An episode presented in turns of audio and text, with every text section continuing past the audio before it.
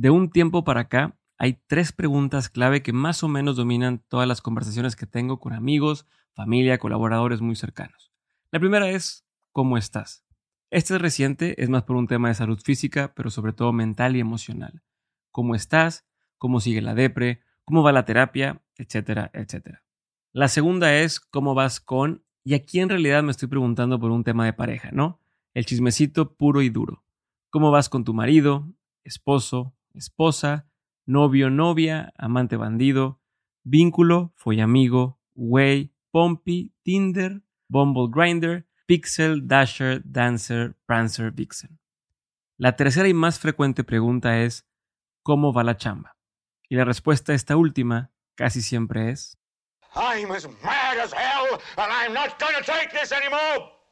La relación con el trabajo siempre me ha parecido de lo más curiosa. Para algunos es simplemente una realidad cruel e inescapable, igual que la muerte y los impuestos. Es una rutina de 8 horas que empieza el lunes a las 9 de la mañana y termina el viernes a las 4 en el bar Godín de su elección. Para otros, y yo me incluyo aquí, trabajo y vida son uno mismo. Es una pasión que todo el tiempo me despierta, me motiva y me transforma. No es una actividad, sino una realidad que va cambiando y evolucionando conmigo. Para mí, separar el trabajo del resto de mis actividades como persona sería impensable. Por eso me encanta conocer las historias de personas que a partir del trabajo han alcanzado logros que no se pueden cuantificar solo en pesos y centavos. Cuando en el verano de mi maestría me fui de semanas a lanzar una compañía en Colombia, eh, que era una startup de reclutamiento de, de perfiles comerciales para pymes. Y yo hacía más o menos 30 entrevistas de 10 minutos al día, buscando como categorizar los perfiles que estaba viendo para luego ir con sus clientes y decir, a ver, tú eres una compañía de productos de consumo, mira, te tengo este, este posible vendedor. Esta es la voz de Pato Bichara. Hoy es CEO de Collective Academy. Por cierto, si aún no saben, Collective Academy es la primera neo-universidad que conecta a aquellas personas que están o quieren estar liderando el cambio tecnológico y de mentalidad en los negocios en Latinoamérica. Esto a través de un modelo innovador de aprendizaje basado en experiencias como masterclasses, cursos, programas corporativos y por supuesto el Master in Business and Technology. Imagínense a Pato de veintitantos, en un país nuevo y con la responsabilidad de reclutar talento para otras empresas cuando él ni siquiera había definido su relación con el trabajo. Y en ese proceso conocí a alguien, una, una chava en Colombia que literalmente le había mucho potencial, era, era psicóloga organizacional y quería trabajo. Entonces ella como que le dijo, ¿sabes qué? Creo que tus competencias y tus habilidades se podrían ver mejor utilizadas como parte del equipo nuestro, eh, de la empresa. Y la traje al equipo y fue pues, prácticamente la primera empleada como no cofundadora. Pasaron las semanas hasta que Pato tuvo que despedirse de Colombia y regresar a su maestría. Pero la psicóloga que había contratado apenas unos días antes lo invitó a tomar un café. Literalmente me, invitó a un café en, mis últimos días y me dijo, oye, Pato, no sé quiero decirte que, que me cambiaste la vida. Y yo, ¿cómo que te cambié la vida? Y me dice, sí, o sea, me, me, abriste un mundo profesional, a una cultura de trabajo que no sabía que existía en Colombia y, y por esto estoy agradecida. Y hoy es una de las principales reclutadoras de tecnología en Colombia, es, es una super crack. Y esa fue la primera vez que yo en lo personal entendí, porque de hecho yo no quería ser emprendedor, pero ese día entendí que muchas veces cuando, cuando uno es emprendedor, es emprendedor para crear una cultura y fomentar un equipo y crear un equipo, ¿no? Les comparto esta historia porque habla de la capacidad que tuvo Pato para aprender desde una posición de liderazgo y cómo una simple conversación cambió su relación con el trabajo.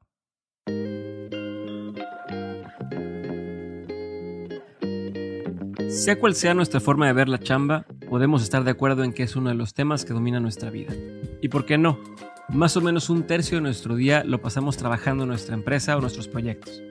Y aunque todavía algunos jefes sueñan con los años dorados a la Don Draper, ya saben, oficina en la esquina, traje diario, juntas eternas, comidas cargadas a la tarjeta de la compañía, 60 años en el mismo puesto y fiesta de jubilación.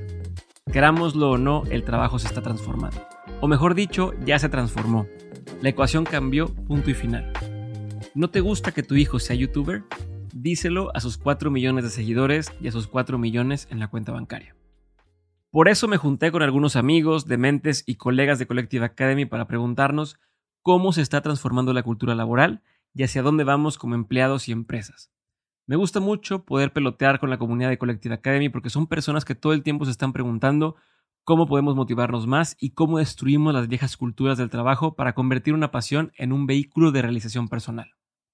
Este podcast que están escuchando es el primer episodio de la primera temporada de el futuro de todo.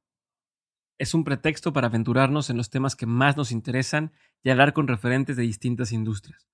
De una conversación con Collective salieron los cinco episodios de esta primera temporada, en la que exploramos el futuro del trabajo. Hablaremos sobre la autonomía laboral, el futuro de las oficinas físicas y virtuales, el final de las carreras larguísimas en una sola empresa, aprender a ser líderes y todo lo que nos encontremos en el camino.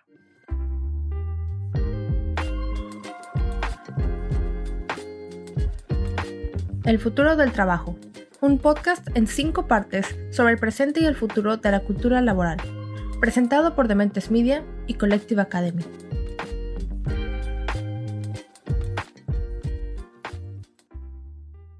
Empecemos por un concepto que cuesta trabajo definir, independencia. Pero no independencia de yo soy mi propio jefe, sino el reto de decir soy una persona que trabaja en esta empresa, pero sigo teniendo mi propia visión y mis propias ideas.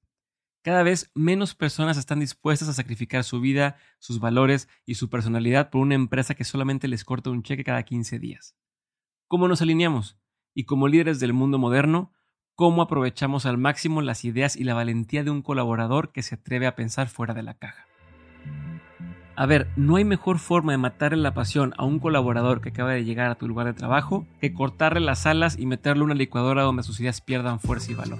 ¿No les ha pasado que una empresa publique un anuncio solicitando personas disruptivas, independientes y con capacidad de tomar decisiones?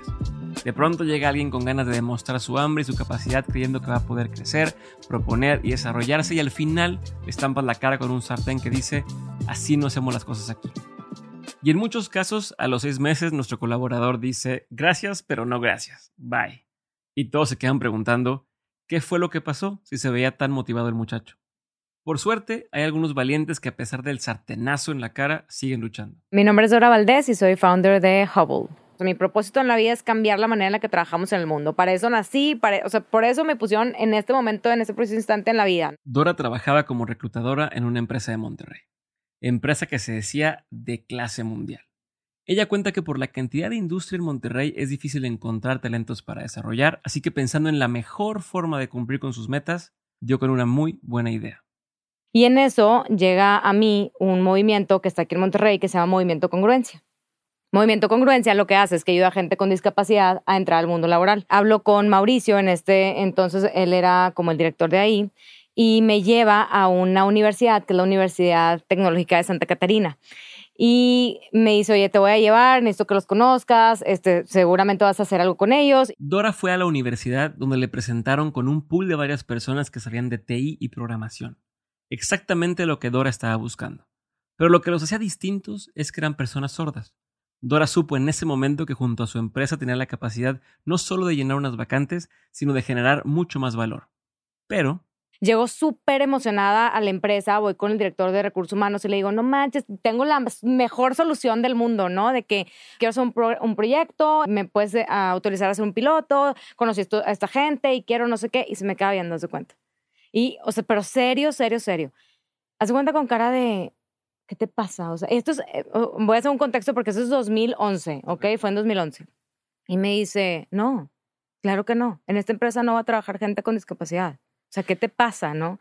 Y yo de que, pero es que mira, o sea, tienen todo lo que nosotros necesitamos, o sea, tienen todo. No, o sea, nosotros somos una empresa mundial, ¿estás loca o qué? ¿Qué te pasa? O sea, y entonces, pues yo obviamente tenía la necesidad de no perder el trabajo, pero algo dentro de mí, o sea, había como esta intuición que me decía que ahora lo tienes que hacer, o sea, lo tienes que hacer. Entonces, decido seguir adelante. No estoy diciendo que vayan a espaldas de su jefe y hagan lo que quieran. O sea, un poco sí, pero como Dora, tienen que saber cómo hacerlo y tener la certeza de que esa decisión es para el bien de la empresa. Ella empezó a hacer las entrevistas y lo que vio la convenció todavía más de la necesidad del programa piloto. Los papás de los chicos le agradecían ya no por el empleo, sino por la simple oportunidad. Cuando regresaba con los papás, siempre había un mensaje que me resonaba y que me decían, mira ahora, no importa si no lo contratas. Hoy nos damos cuenta que nuestro hijo o nuestra hija tiene oportunidades.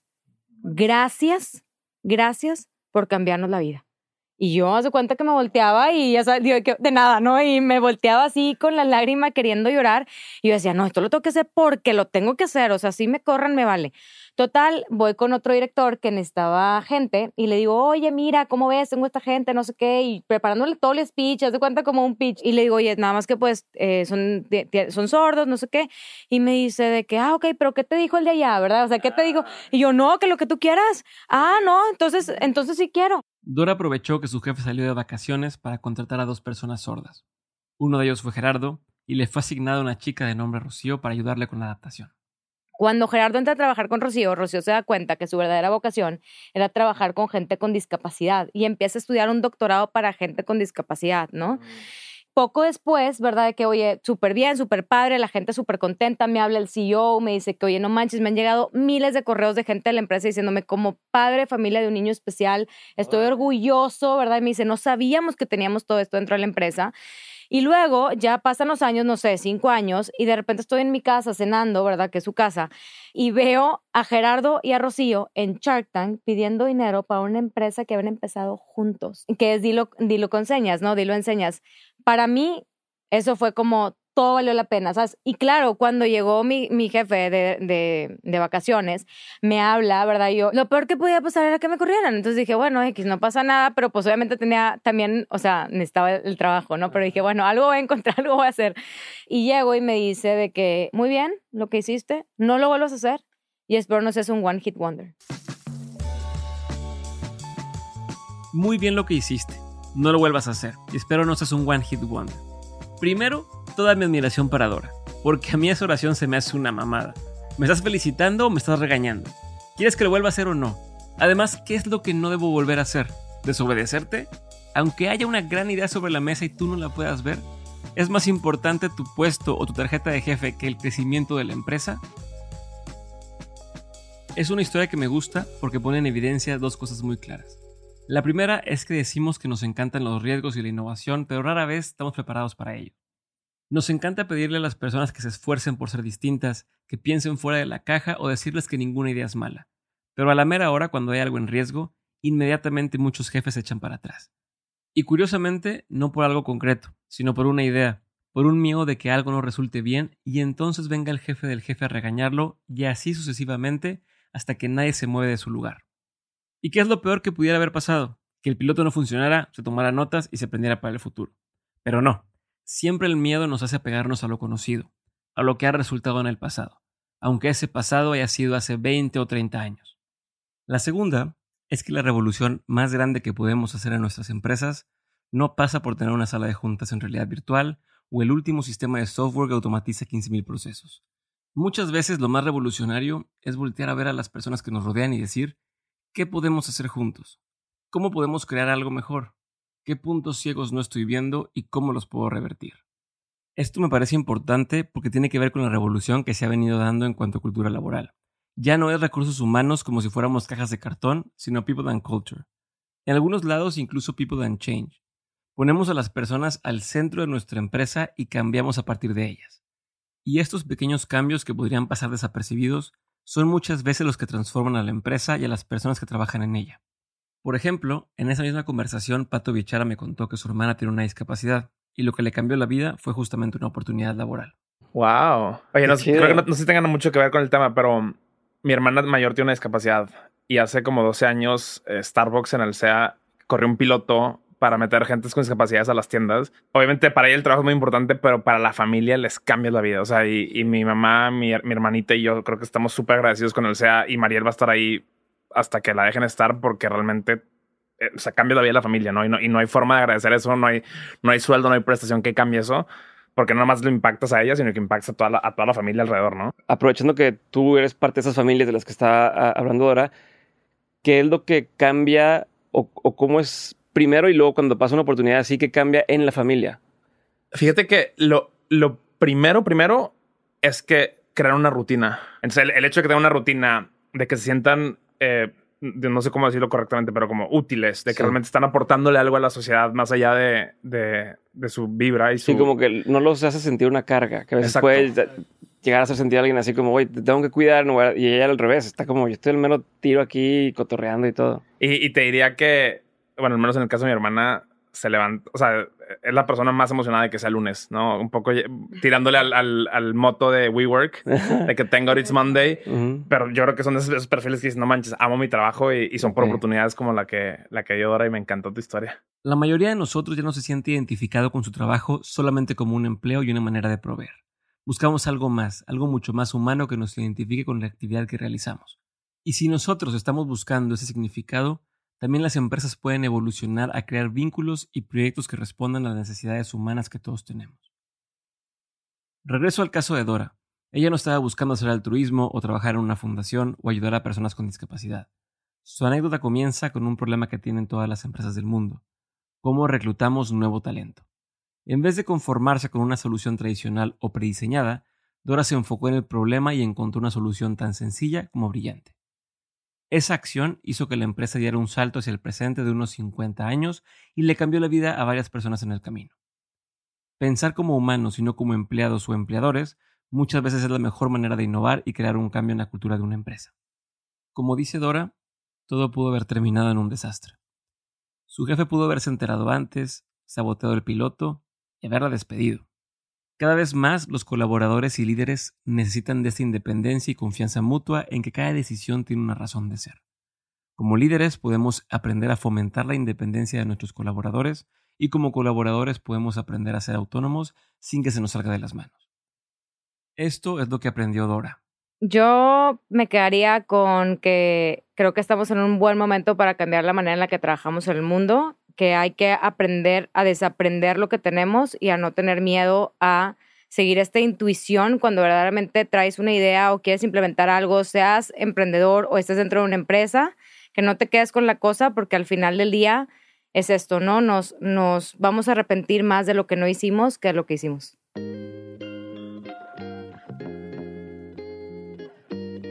La cultura laboral está cambiando. Cada vez más trabajamos por objetivos y retos concretos y ya no como dinosaurios que quieren dejar sus huesos en la misma oficina por siglos y siglos. Por eso es vital que nuestros colaboradores puedan ser ágiles y beneficiar al equipo a través de la toma de decisiones autónoma. Así que aquí les dejamos 5 consejos para que el futuro no nos agarre con los dedos en la puerta. Número 1. Hablando se entiende la gente. Nunca te van a correr por proponer demasiado. Si tienes una idea, dila. No te quedes con el pensamiento de es que nunca lo van a aceptar o nunca escuchen mis propuestas.